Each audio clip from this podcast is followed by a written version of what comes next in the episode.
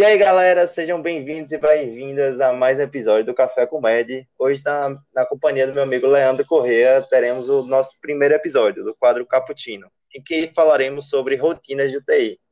E para ajudar a nos falar sobre esse tema, teremos nosso convidado especial, Dr. Arão Barreto, médico formado pela UPE, residência clínica médica pelo Hospital Agamenon Magalhães e terapia intensiva pelo Hospital Esperança membro titular da Associação de Medicina Intensiva, tem como área de atuação Medicina Intensiva e Emergência. Ele é autor do livro Otimize Seu Plantão, criador do podcast Minutos Críticos e ainda administra a página no Instagram, Arão Barreto, ajudando os médicos e os futuros médicos a perder o medo do paciente grave. Seja muito bem-vindo, doutor Arão. Muito obrigado. É um prazer enorme estar aqui hoje com vocês. Certo, o prazer é nosso de ter o senhor como convidado, né? E para começar a nossa conversa aqui, o senhor poderia falar um pouco sobre terapia intensiva para a gente? Assim, como é que funciona a rotina, um pouco do dia a dia do senhor e também porque o senhor escolheu, né, trabalhar nessa área. É, a medicina intensiva, ela é uma especialidade relativamente nova. A gente tem ela aqui no país há uns 30 anos. Né? A, a primeira residência que teve aqui, que foi a do Esperança, começou em 2008. Então, ontem, né? Uhum. pouco tempo. Muito pouco. Então, é, é uma especialidade que as pessoas não conseguem colocar bem ela em algum lugar, quando na verdade ela tem um lugar próprio. A gente trata de doente grave, não só na parte de estabilização, porque isso compete um pouco à emergência também, mas o segmento inicial, né? O paciente de UTI, ele não é da UTI, a UTI está ali num momento de maior agravo dele para tentar estabilizá-lo, diminuir morbidades e poder deixá-lo ele numa condição clínica tal que possa ser encaminhado para enfermaria, uma unidade menos complexa, para poder ter seu segmento. Então, é uma especialidade que muita gente erroneamente nos chama de, nos chama de UTIsta, que eu não sei de onde diabos inventaram essa palavra, porque eu não conheço o bloquista, eu não conheço o consultorista. Dizem que é o lugar onde eu trabalho. O coitado cirurgião, ele é um. Mas é uma especialidade muito boa porque a gente lida com um pouquinho de tudo. Então, não é só fazer procedimento. O pessoal acha que, ah, porque eu sei entubar e porque eu sei pegar uma central, eu posso trabalhar no UTI. Isso aí é uma uma redução abrupta, monstruosa do, do, trabalho que você tem dentro da UTI na intensiva. O trabalho numa UTI é um trabalho que ele tem que ser muito bem comandado, porque são doentes complexos, então exige uma série de protocolos e rotinas de várias equipes que, no final das contas, vão fazer o quê? Otimizar o trabalho que nós temos, otimizar o tratamento do paciente e diminuir risco. Então, a UTI ela não pode ser menos segura do que o paciente está dentro de uma enfermaria ou na própria casa. Né? Ela tem que ser mais resolutiva. Tem índice que mede isso também, né? Se era melhor o paciente ter ficado em casa ou entrado naquela UTI. Então, é uma estrutura que tem que ser muito bem pensada e que é meio difícil para as pessoas compreenderem isso. Acha que UTI é simplesmente é, colocar o paciente lá dentro, entupir ele de droga e que de repente ele vai ficar bom. Não é. Quanto à rotina que nós temos, é uma rotina meio pesada. É, como tudo tem um tempo para ser feito, é uma UTI bem planejada tem que ser harmônica no sentido de que todo mundo sabe a hora que os exames laboratoriais vão ser colhidos, que, os, que o raio-x vai ser feito, a hora em que você começa a evoluir, como evoluir também, quem dá prioridade. Lembrar que há pacientes que são muito mais graves do que outros, tem outros que estão ali simplesmente em observação, e outros você realmente tem que ficar do lado dele o plantão inteiro, não pode sair nem para beber água. Então, se torna um ambiente um pouco estressante se você pensar no tanto de coisa que tem que fazer. Mas é um ambiente muito bom porque você tem respaldo no que está fazendo e você tem apoio naquilo que está fazendo. Por isso que a gente precisa muito de uma equipe multi. Então, é uma especialidade um local de trabalho em que lidamos com várias profissões. Então, é, a enfermagem, a fisioterapia, estão muito presentes com a gente. A gente aprende muito, muito mesmo.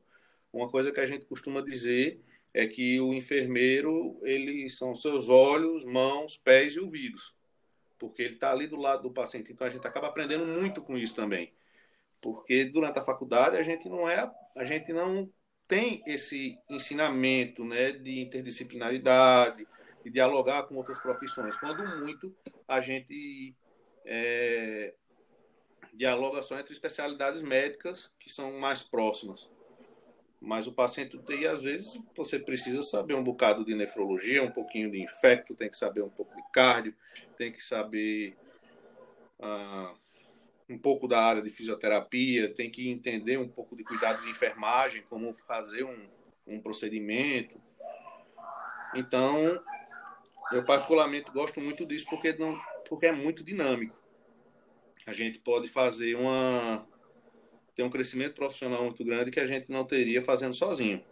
Eu acabei me interessando por UTI meio por acaso. É, eu estava um pouco até desacreditado da residência de clínica médica.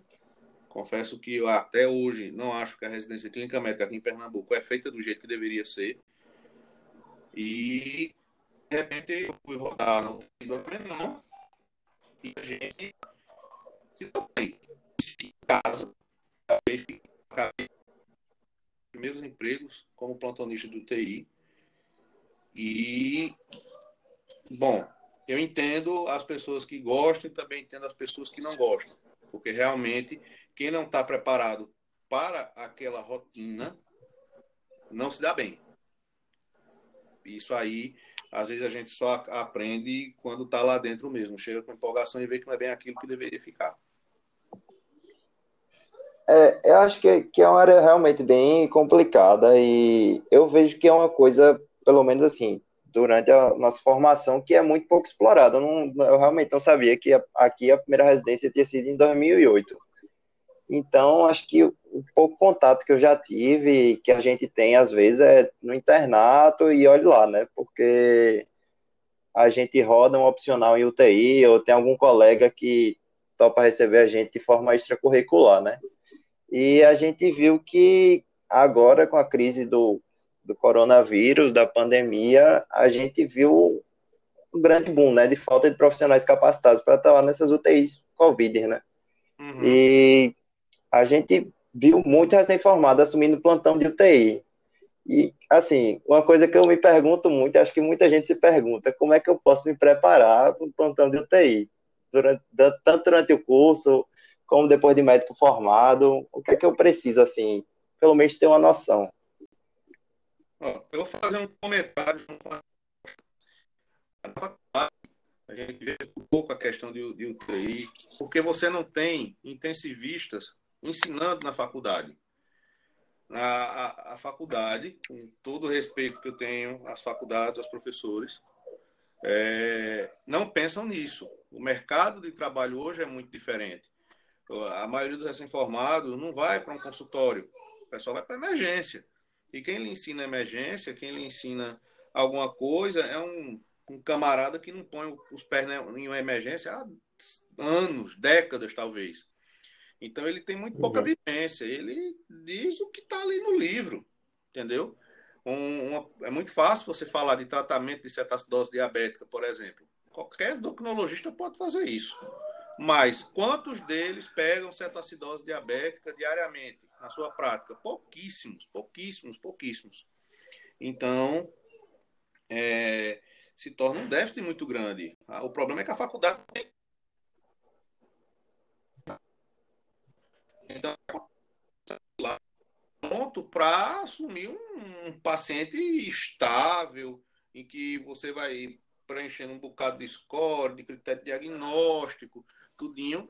E quando vê uma coisa muito assim, uma emergência hipertensiva, mas não é muito a realidade, né? Então você acaba ficando meio que perdido mesmo. A questão do, da, da pandemia, que, que obrigou a gente a ficar abrindo UTI atrás da outra, até no meio da rua, se deixasse, é que.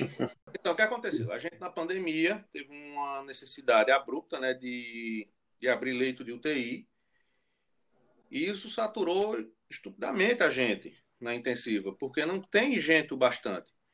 Sempre teve pessoas que saíram da faculdade trabalhando onde não devia.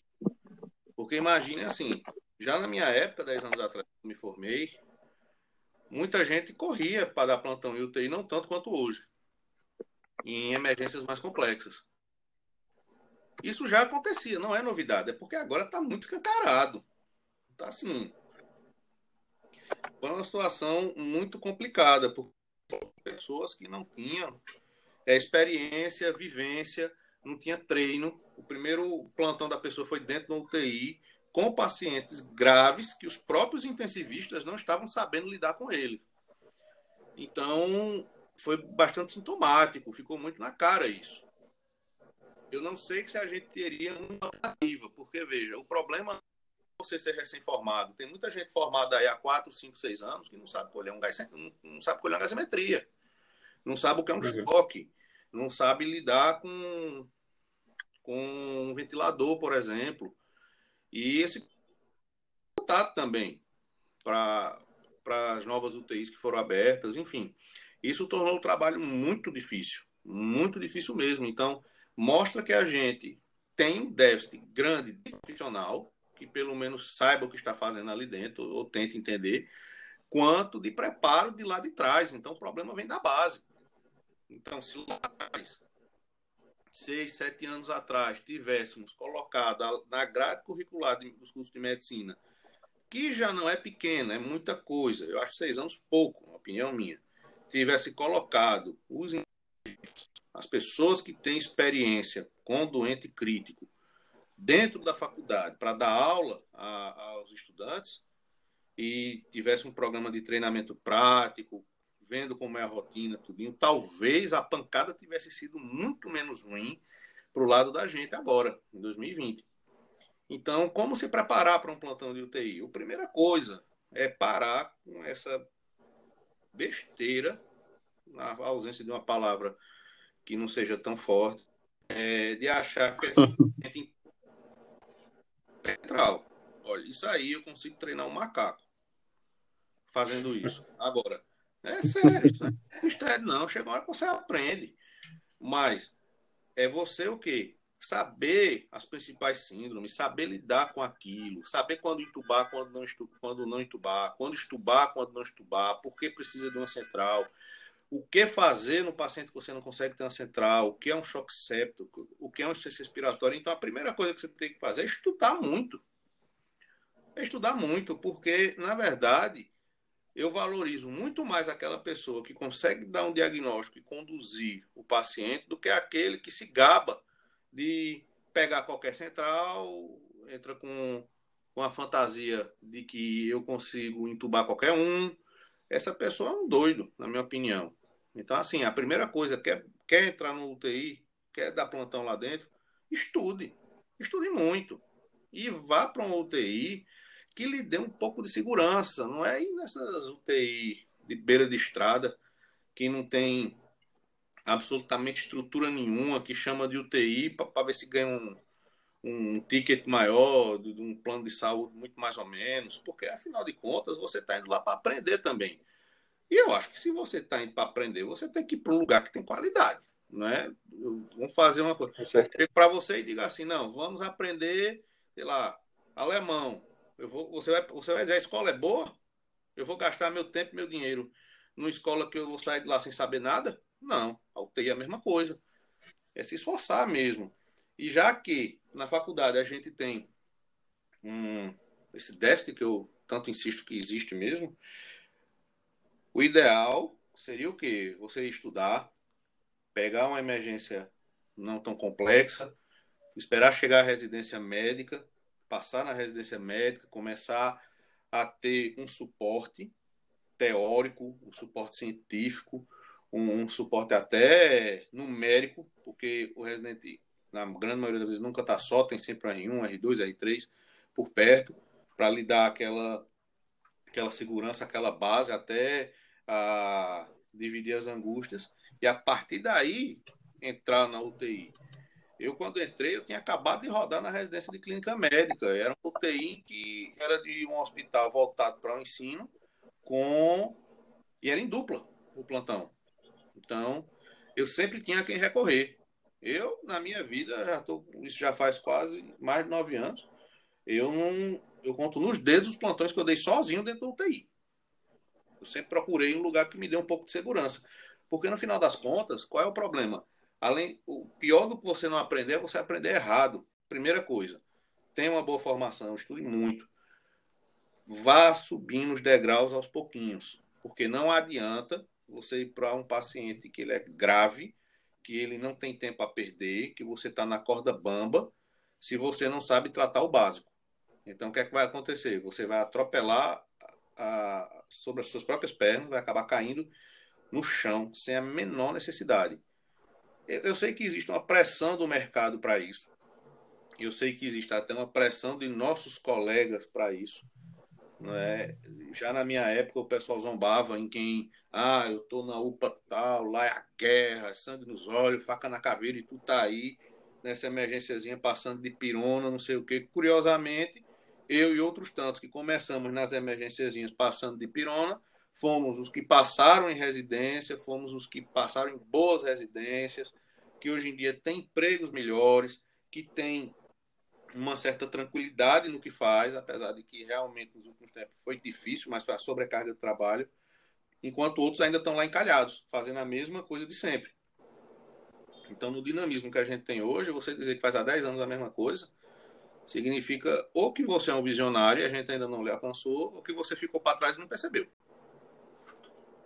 É, e acho que, assim, o que o senhor está falando confirma muito o que eu ouço muito de preceptores e staffs, acho principalmente no rodízio que eu estou agora de clínica médica, que é construir uma base e sempre ter suas condutas baseadas na ciência, né? A gente viu muita coisa doida sendo feita agora recentemente, muita gente falando muita coisa por aí, e muitas vezes, assim, durante o curso a gente acaba aprendendo muita coisa de orelhada, né? ah, porque fulano me falou isso, e essas coisas vão se, se prolongando, vão se, se protelando, e quando vê, tá todo mundo fazendo uma coisa errada e não sabe por quê, né? É, a parte da. Você falou aí da ciência, é outra coisa sintomática. A gente é, é muito, tá muito habituado. Eu vou falar aqui da realidade de, de onde eu tô, porque eu não posso falar por São Paulo, Rio de Janeiro, uhum. Ceará, Bahia. Mas aqui é muito na base do achismo. Né? Tem, muito, tem muito preceptor e muito professor que usa um tal de eu gosto como se ele estivesse fazendo uma feira no supermercado, um cardápio, tá entendendo? Uhum. É, eu acho que para a ciência, você não pode. Eu acho não, eu tenho certeza. Para a ciência, você não pode ficar dizendo eu acho, eu prefiro, eu gosto. É assim, é assim que está sendo feito. Os melhores estudos são esses. A melhor prática no momento é tal. Parece estranho, não sei o quê, mas vamos lá, estudar metodologia científica para ler um artigo e saber se aquele artigo é bom ou não. Eu vou dar um exemplo. Eu estou falando da cloroquina desde março, que a cloroquina não presta para Covid. E me perguntaram até qual foi a pior parte dessa pandemia toda, e foi a batalha científica. Mas não para procurar uma cura, uma vacina, foi para conscientizar o povo a não fazer bobagem com a ciência. Então, isso é extremamente complicado, porque até hoje eu fico falando cloroquina, ivermectina, não sei o quê. Não está aprovado, não tem estudo para isso. Como eu digo, é claro que eu adoraria muito que uma qualquer medicação dessa tivesse funcionado, tivesse funcionado, eu seria o maior propagandista, se fosse verdade, se tivesse, mas não tem. Então, isso é um sintoma de uma coisa muito grave. Então, você alia isso numa especialidade como a, como a terapia intensiva, em que a gente é, carece de grandes estudos, até pela complexidade dos pacientes. Se você for fazer um estudo realmente é, duplo cego, randomizado, etc. E tal, que são raríssimos que a gente tem, você acaba estudando praticamente ninguém. Mas ainda assim, tem muita gente fazendo prática errada. E esse negócio de, de orelhada é triste, é horrível, porque nós somos cientistas. Você uhum. que o engenheiro construiu aí seu prédio, seu apartamento, aprendeu de orelhada? como é que faz um cálculo de, um, de uma viga, ou não sei. Se for desse jeito, sai desse prédio, que ele vai cair. né? Certeza. O camarada fez o carro, projetou o carro do seu pai, ele aprendeu de orelhada também. Saia desse carro, porque esse motor vai pifar, vai explodir com você dentro. Então a gente não pensa desse jeito. A, a, a medicina, eu concordo que é uma arte. Realmente, tem muita coisa ali que é impreciso, que a gente tem que criar mesmo, ter aquela impressão, tudinho. Mas peraí, será que em 200 anos de evolução do, a gente ainda está tão, tão perto assim daqueles, daqueles métodos 200 anos atrás que mandavam fazer sangria, que a gente que ficava é, na teoria dos humores, achar que micróbio não existia. A gente tá, pelo visto, a gente está chegando perto deles de novo. Não estou criticando eles não, porque era a ciência que eles tinham na época, mas avançou. Mas é muito complicado você lidar hoje em dia, até na intensiva mesmo, teve é, tem muita gente que não lê há anos um estudo. Não lê mesmo. Outros não, são extremamente dedicados, um ou dois por dia, sabe o que está fazendo, debate bem. É aquela pessoa que estaria ou na clínica médica, ou na cirurgia, ou, ou outras especialidades, fazendo a mesma coisa, tentando engrandecer, trazer os, os, os mais novos para um bom caminho. Mas tem outros que o negócio é simplesmente mecânico. Isso, isso é ruim para a profissão médica, não falo nem da intensiva, para nós como um todo. Eu espero Já virou que... alguma coisa automática, né? De é. alguns. Algumas coisas são automáticas e a pessoa não pensa. E quando vem algo que contrário, uhum. ele gosta de fazer, é, parece uma questão pessoal. Assim, tem gente que você não pode sugerir nada, é aquele ponto final. Mas assim, é uma minoria uhum. que barulho que faz o seu estrago, mas a gente consegue ainda progredir de alguma forma. Mas a, a questão da metodologia científica aplicada na prática clínica, aí vamos falar de intensiva, ela ainda está muito incipiente. Acho que falta muito ainda para a gente fazer alguma coisa melhor. Mas não adianta eu aqui querer, na minha inocência, fazer um mega estudo com 3 mil pacientes que tiveram corona aqui, Covid aqui, não sei o que, não sei o que lá. Se eu não consigo fazer um estudo populacional simples, se eu não consigo ler um artigo, se eu fico acreditando no que A ou B, que não sabe o que é um comprimido, é, manda fazer por questões outras, questões ideológicas, políticas, se eu não, eu não tenho o hábito de ler e de estudar e não ir atrás daquilo. Eu acho que a gente é meio passivo com esse negócio de aprender de orelhada. Eu acho que é importante você ouvir uma informação dessa, eu soltar alguma coisa aqui e você dizer, não, vou ver se ela não está certo ou errado. Eu não sou infalível, não. Uhum. Vá lá, pegue, informação está aí para todo mundo. Não é, não é uma coisa rara, não é uma coisa difícil, você gasta bilhões de dólares para. Não, você consegue fácil, é só ir atrás de um, um site. A maioria você consegue e você vê se o que eu falei tem verdade ou não, ou se precisa de um complemento, ou se é, foi impreciso, ou se o estudo não é bem aquilo, ou se eu estou mais errado do que certo. É, problemático. É aquela coisa, né? É. Hoje em dia a gente tem muito mais acesso à informação do que há 20 anos atrás, né? Hoje em dia é muito mais fácil você estudar e se atualizar, né? Então acho que que a gente continuar, a gente não para de estudar nunca, assim, pelo, pelo que eu percebo. É, senão você acaba tendo práticas erradas, né? E até ficando para trás também, né? Além de prejudicar o paciente e tudo mais, você acaba ficando para trás. Também tem isso. O, o, mercado de trabalho, como o doutor Arão falou, ele vem exigindo também cada vez mais da gente, também, né? E a gente tem que cada vez mais se preparar. E mesmo como, ele, como o doutor Arão falou, a gente não tem um, uma preparação prévia para isso, né? Aí, doutor Arão, o senhor poderia falar para a gente assim, que temas assim seriam mais relevantes assim dentro da terapia intensiva? Bom, tema não falta, porque uhum. é, tema não falta, é. Porque a gente, como lida com várias especialidades, a gente acaba entrando um pouquinho em cada uma. Então, por exemplo, uma coisa que para mim é basilar, caracterização e tratamento de choque. Isso uhum pode parecer besteira, mas o único choque que você ouve falar na faculdade é o cardiogênico por conta do infarto e alguém fala de sepsis para você. Mas isso não é ensinado, isso é importante.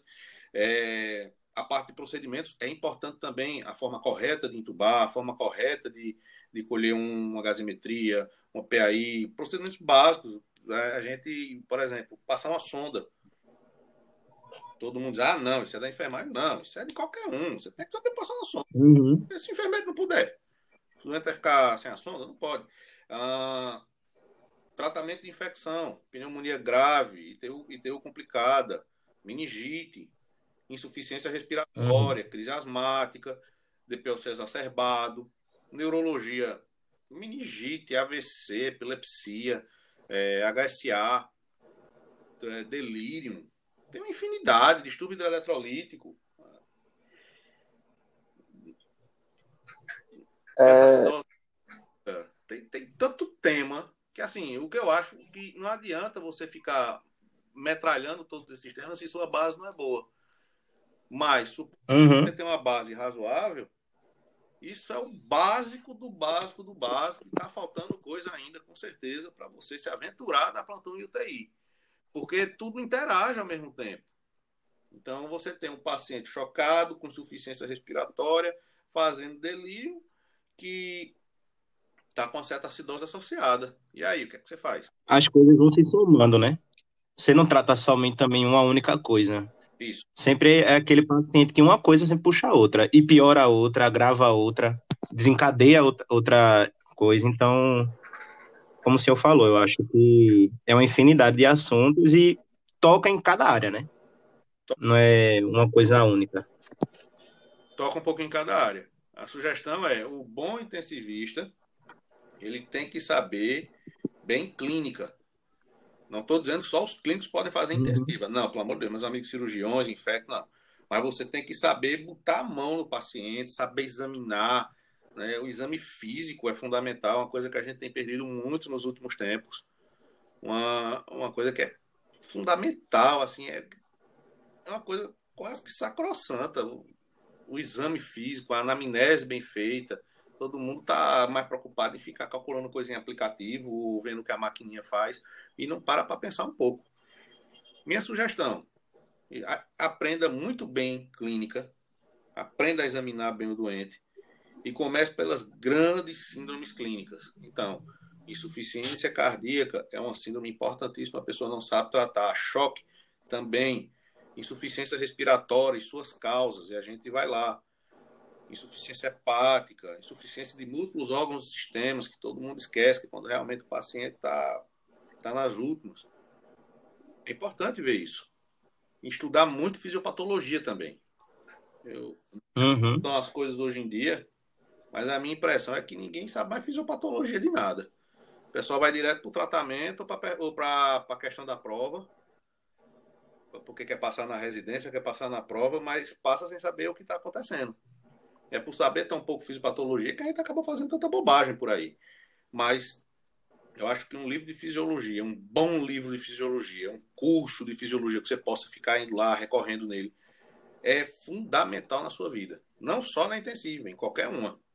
Mas na intensiva demais, porque a gente lida muito com fisiopatologia. E como a gente não fica preso numa área, tem muita coisa que a gente sabe um pouquinho de cada um. É muito bonito você ver isso, uma entrelaçando com a outra. Ô, doutor, é, Inclusive, já que a gente está falando dos temas, é, acho que seria uma boa oportunidade para o senhor falar até do curso né, que o senhor está fazendo é, sobre pacientes graves. Isso. Esse, esse curso ele veio de uma, uma tentativa de dar uma resposta a todos esses probleminhas que a gente enumerou.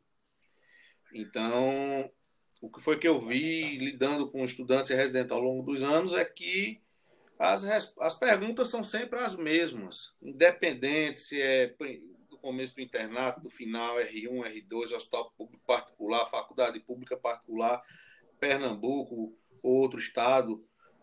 Então, é, isso me deixou bastante preocupado, porque por mais que a gente tente fazer as coisas com um degrau, existe uma pressão, um degrau de cada vez, existe uma pressão muito grande da, da própria sociedade, da, do meio, para que a gente tenha uma ascensão rápida.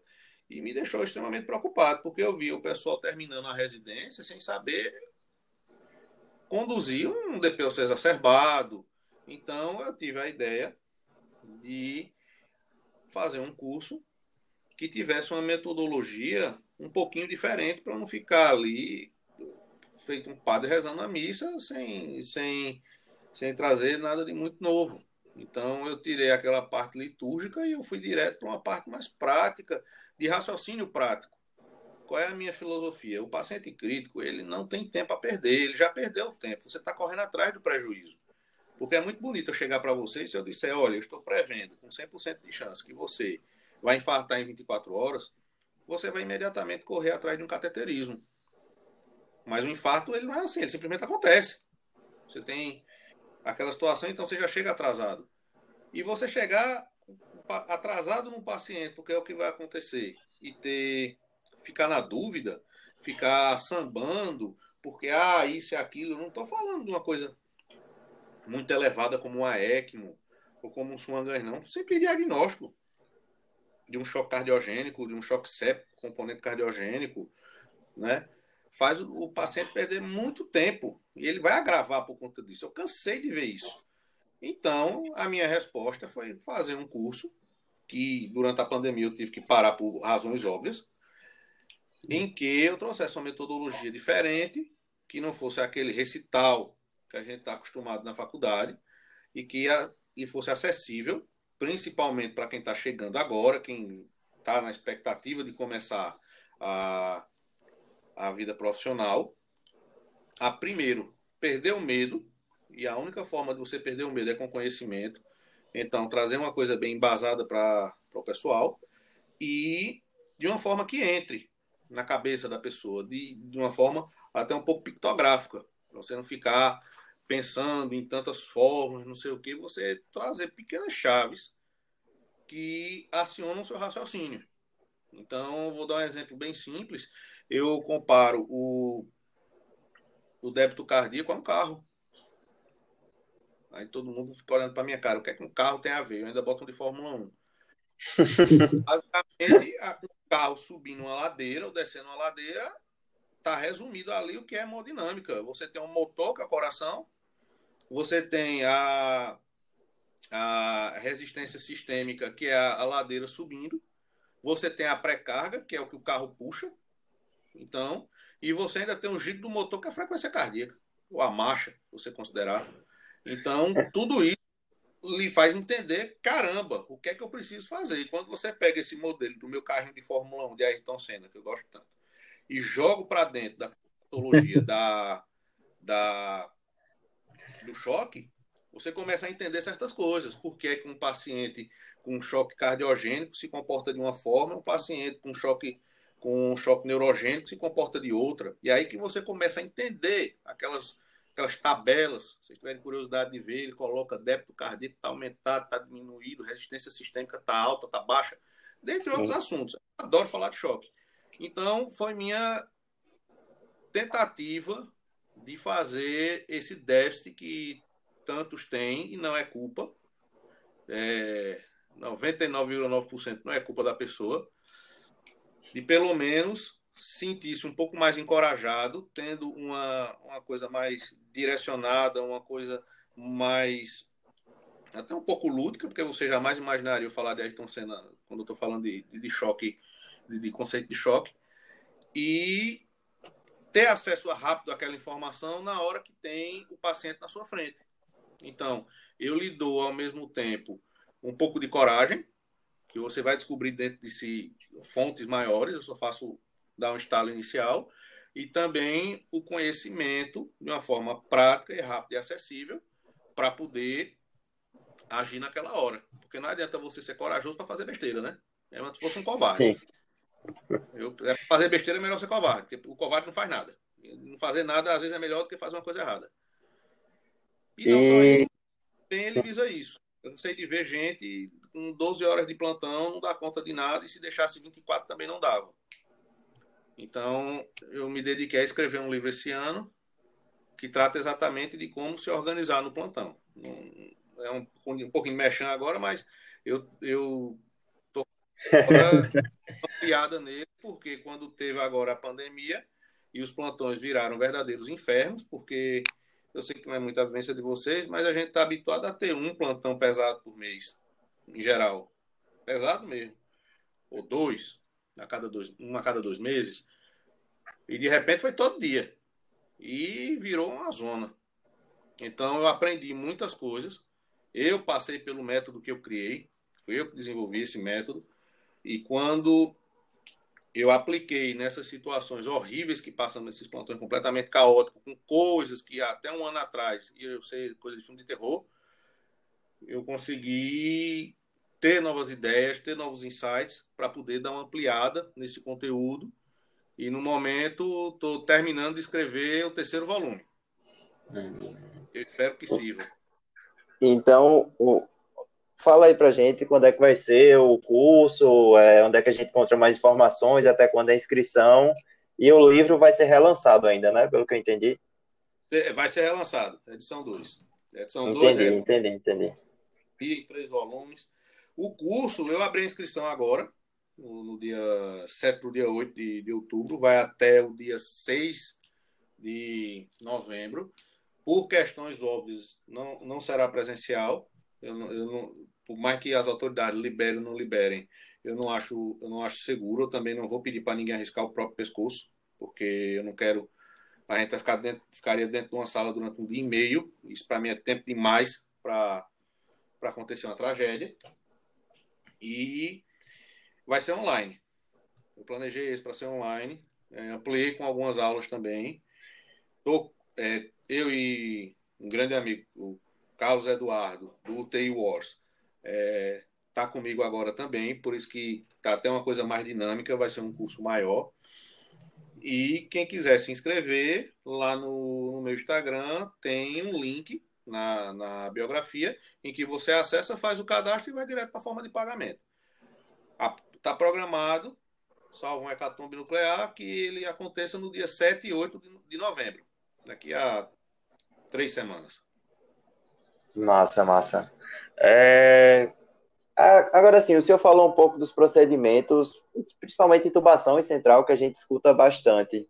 É, teriam mais alguns procedimentos que a gente tem que saber fazer na UTI e se teria alguma forma assim da gente se preparar da melhor forma para poder estar tá apto para realizar ali, né, se precisar. Esses dois são os mais conhecidos. Tem a, a PAI, né, a punção de artéria, a punção arterial invasiva.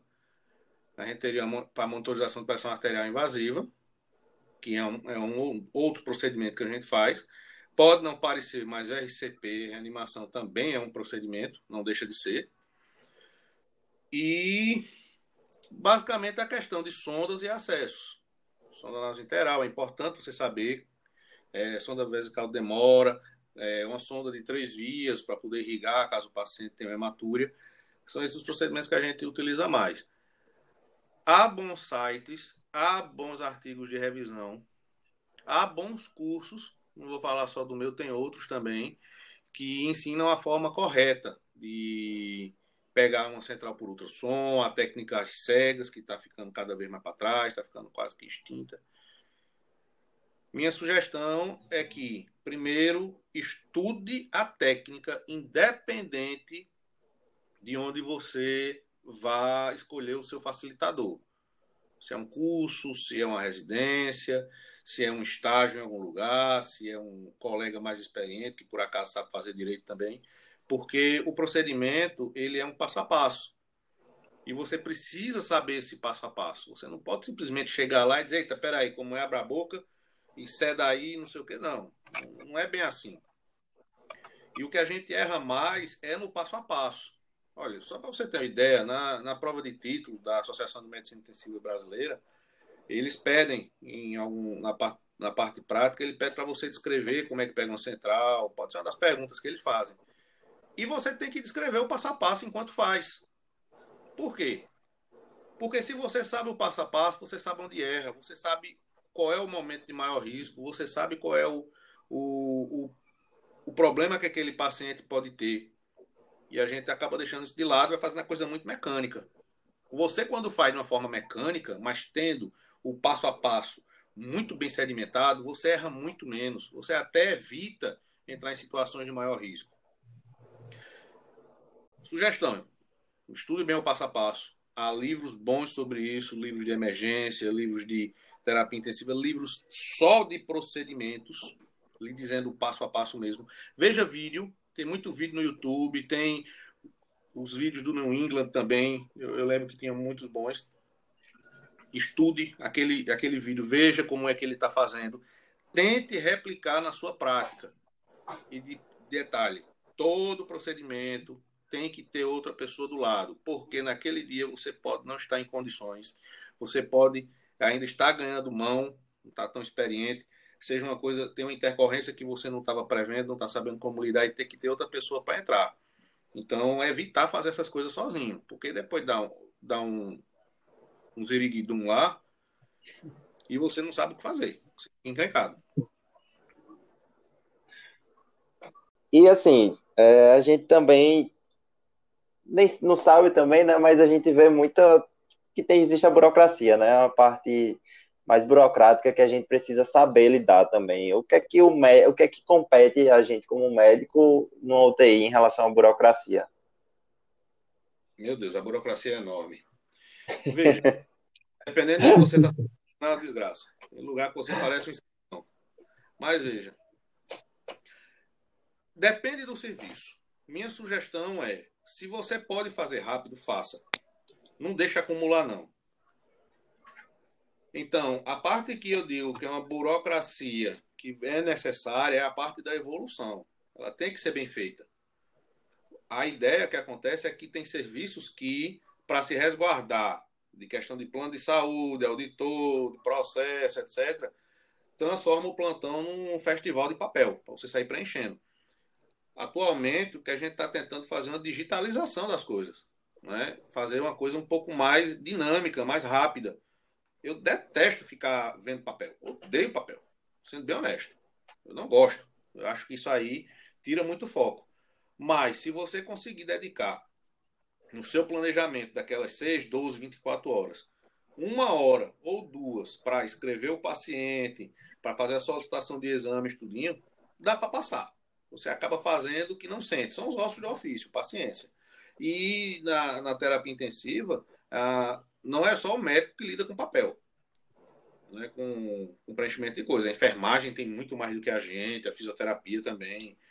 Os técnicos de enfermagem sofrem muito fazendo balanço, que é de hora em hora. Imagina que é você fazer o balanço de cinco, seis pacientes no horário que tem menos técnico que estão almoçando, estão no horário de descanso. É necessário, mas não precisa ser disfuncional. Então, minha sugestão é que a gente lute por ter prontuário eletrônico. Isso aí é uma mão na roda que você não tem ideia. Mas, considerando a complexidade do sistema de saúde da gente, principalmente no particular, a gente tem que ficar prestando satisfação realmente a plano de saúde, deixar a coisa muito bem amarrada. Sugestão: faça isso logo e tente fazer bem feito. Não faça displicente, porque você vai fazer de novo. Você faz um negócio com justificativa ridícula, uma camarada vai olhar e não passei isso aqui não, a letra tá feia, não sei o que ele quis dizer, isso aqui tá errado. Ou volta, ou então vai tomar prejuízo. Aí vai você, com a maior boa vontade do mundo, para dizer o contrário, faz todo aquele trabalho. Faça bem feito e lute para o prontuário eletrônico. Isso aí eu, eu acho que é, é um nível que é inadmissível com o nível de tecnologia que se tem hoje em dia, a gente fica recorrendo a papel, para ficar anotando. Tem plantão, é como eu digo, você vá sem roupa, mas não vá sem a caneta. É ridículo, mas acontece mas não deveria ser assim. E nos serviços que eu acompanhei, que começaram a fazer uma certa digitalização, a coisa melhorou muito. Muito, porque você não ficou três horas no papel, você passou 30 minutos. Imagina o que é você ter um ganho de duas horas num plantão de 12. É muita coisa. É até para descansar. Fica muito mais fluido, né? E dá atenção ao que realmente importa, que é o paciente, né? Fluidez, essa é a palavra. Quanto mais fluido, melhor, porque você se cansa menos, e você menos cansado, é mais disposto, você é mais disposto, gosta mais daquele trabalho, você aproveita mais, você vê o resultado. E o resultado não é você chegar em casa pronto para jogar uma partida de futebol, é você ver seu paciente caminhar. Com certeza, com certeza. Uhum. Acho que, assim, pelo menos da, da pouca experiência que eu tenho, né, falando, acho que você vê o paciente melhorar das coisas, pelo menos para mim até então, que, que te dá maior satisfação, né? você vê que está indo no caminho certo. Sem dúvida, sem dúvida. É, só uma última pergunta para finalizar e a gente ir para o final do episódio. Quais são assim as principais dificuldades que o senhor encontra no, no dia a dia, dentro do UTI, dentro da emergência? Vamos lá. A gente, eu já martelei muito a questão da falta de preparo do profissional. Essa é uma. Que essa aí vai demorar, mas eu espero que um dia melhore. A outra a dificuldade de comunicação entre as equipes. E isso é meio cultural. É difícil a gente sentar todo mundo junto. Eu já tive experiência de ver, de participar de uns visitas assim, são ótimas. Mas geralmente a gente passa de colega para colega, né? Eu, como diarista, passo para o plantonista e o resto quer adivinhar o que é que a gente falou. Então, temos isso. Outra dificuldade que nós temos é a questão de quem, quem vai assumir esse paciente em algum momento. Porque, como eu digo, o paciente ele da UTI é uma unidade de transição, ele está grave, foi para lá para a gente estabilizar, de transição e estabilização, mas muitos locais, é, esse paciente ele fica sem médico de referência, o médico assistente.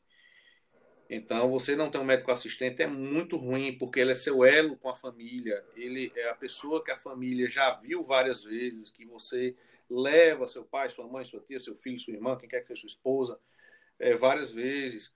Então, isso dificulta muito. Isso, isso e a ausência dele aumenta aquele mito que a gente tem de UTI. Porque o que é que está na cabeça do leigo? Eu estou aqui com meu pai, é a pessoa que eu mais amo no mundo, papai está doente, eu vou colocar ele dentro de um lugar que eu sei que um bocado de gente morre, para ficar com um bocado de gente estranha, que eu nunca vi na vida, que vai falar de um bocado de coisa, vai invadir ele com tudo no mundo, e eu não sei se ele vai sair bem. Isso é o que o leigo vê. Quando, na verdade, nas UTI não morre tanta gente, e a gente não invade todo mundo, né? Isso também é um, uma coisa que dificulta. E a outra é a certa intransigência de alguns gestores que não sabem o que fazem e o que falam, de achar que o TI não precisa de investimento, que o TI não precisa de suporte, de, de tudo, de tudo. Então, tem muita UTI aí, tem muito profissional que, que se quebra porque o, o, não há compreensão da gestão do hospital do que é aquilo. Não falo nem só da UTI, da emergência também. Tem muita emergência por aí que ela está à míngua porque não tem ninguém que se abraça, porque vai gente gerir sem saber o que está fazendo, pensando só em números, só em valores, quando na verdade o buraco é muito mais embaixo. Seriam essas as principais dificuldades que eu vejo. O resto são ossos do ofício. São ossos do ofício. Acordar de madrugada para ver paciente paciência, não tem hora para gravar. Tem família que dá trabalho? Tem, mas tem família que dá trabalho no consultório, na emergência, no meio da rua, ossos do ofício. Isso aí a gente tem que se adaptar e tentar contornar. Esses outros têm um impacto extremamente negativo na prática diária. Certo, certo, doutor. É... Bom, então acho que dá para a gente ir para o biscoito da semana. Queria começar pelo senhor, doutor. Qual vai ser a dica que o senhor vai dar para o pessoal que escuta a gente? Tem um livro que foi lançado, acredito que há uns 15 anos atrás, e que voltou, felizmente, há, há poucos meses, que é A Grande Gripe. É de um autor americano, é, é John, John Barry, em que ele fala da pandemia de 1918, da gripe espanhola. Eu sei que é até um pouco chato a gente ficar falando sobre um livro desse numa época dessa, né? De outra gripe, pelo amor de Deus. Mas é muito interessante ele, porque ele traça algumas. Ele conta a história de como foi a medicina nos Estados Unidos, tudo isso lá, e você não acredita que parece que está lendo alguma coisa de hoje em dia. É incrível. E certas. Eu, eu gosto de história, sempre gostei, sempre vou continuar estudando e foi muito satisfatório ter essa leitura, porque a gente, eu vejo o quanto pouco a gente progrediu e isso é uma parte negativa, mas eu vejo uma parte boa, é que a situação agora é muito melhor do que aquela. 18, 1918 não foi muito legal, não. É um livro muito bom, eu recomendo a todo mundo. Acho que a gente que é da área de saúde, a gente esquece muitas outras áreas, e esse é um livro que ele une um pouco história com a história da nossa profissão, com a história contemporânea e um pouco de medicina. Então, eu, eu recomendo fortemente, eu adorei ler esse livro, dar um tempinho para ler de novo, talvez na próxima praga que a gente tiver que lutar. Mas ele é excelente. Ele é excelente. Recomendo a todo mundo. É, o meu biscoito da semana, já que a gente está falando de Além da Medicina, vai ser um podcast é, que é do pessoal da Além da Medicina, que é o Além do Podcast. Eles falam sobre diversos temas, assim, é, meio que fora da, do campo médico em si, fora do ensino, fora do aprendizado, eles falam de coisas muito amplas. É, é muito legal, eles falam sobre marketing médico, Teve até um episódio deles que eles falaram é, hobbies além da medicina. Então, acho que é, é sempre bom a gente estar tá atento a, a coisas fora da medicina, né? Como o doutor Arão falou. Acho que a gente tem que conhecer além disso, né? Conhecer as outras áreas e é sempre bom você estar tá adquirindo novos conhecimentos. E meu biscoito da semana vai também para outro podcast também que investe muito nessa questão de raciocínio diagnóstico, evidência científica e também na clínica médica, como a gente falou bem aqui, né? Que deve ser para questão da terapia intensiva, o conhecimento em clínica médica é muito importante, é o TAD Clinicagem, né? Que também tem um podcast, também tem as redes sociais, que eles falam muito disso, né? Falam muito de temas variados da medicina, principalmente da clínica médica, e também baseado em evidências que eles trazem também. Bom, galera, no episódio de hoje nós tivemos a presença do ilustre Dr. Arão Barreto, aquele que ajuda você a perder o medo do paciente grave. Muito obrigado pela participação, doutor. O senhor queria falar mais alguma coisa, alguma consideração final? Eu tenho. Eu sei que eu falo muito, mas o que eu digo a todo mundo. Pode falar. É, eu sei que eu falo mais. Ah, Pode ter comercial comigo. É, estudem, estudem de boas fontes e acreditem em uma coisa: tem muita coisa por aí que não é só medicina. Vocês têm que é, ter isso como uma profissão, como uma coisa para fazer o bem, como uma missão de vida, mas tem muito mais coisas por aí. E se for uma coisa que eu aprendi nos últimos seis meses, é que a gente precisa dessas outras coisas para manter um pouquinho de sanidade mental. E aí galera, Café Filtrado de hoje, é, nós falamos um pouquinho sobre a terapia intensiva, é, como é que ela funciona, como é que é o seu dia a dia, o que é que um médico precisa para dar um plantão em terapia intensiva. É, recebemos dicas muito importantes do Dr. Arão é, sobre temas, sobre procedimentos, sobre o panorama atual né, da terapia intensiva e como deve ser feita a preparação. É, lembrar sempre que é importante nós temos uma boa base antes de querer pa partir para procedimentos mais complexos e coisas mais complexas, né? Falamos também sobre um pouquinho das burocracias dos ambientes de UTI e também tivemos nosso biscoito da semana. É, muito obrigado por nos ouvir até aqui. Lembre de nos seguir no seu tocador de podcast favorito. Seguir a gente no Instagram. Sigam também o Dr. Arão Barreto. É, vão estar todas as informações no podcast, informação sobre o curso dele, sobre o livro. Então, é isso, pessoal. Valeu, tchau.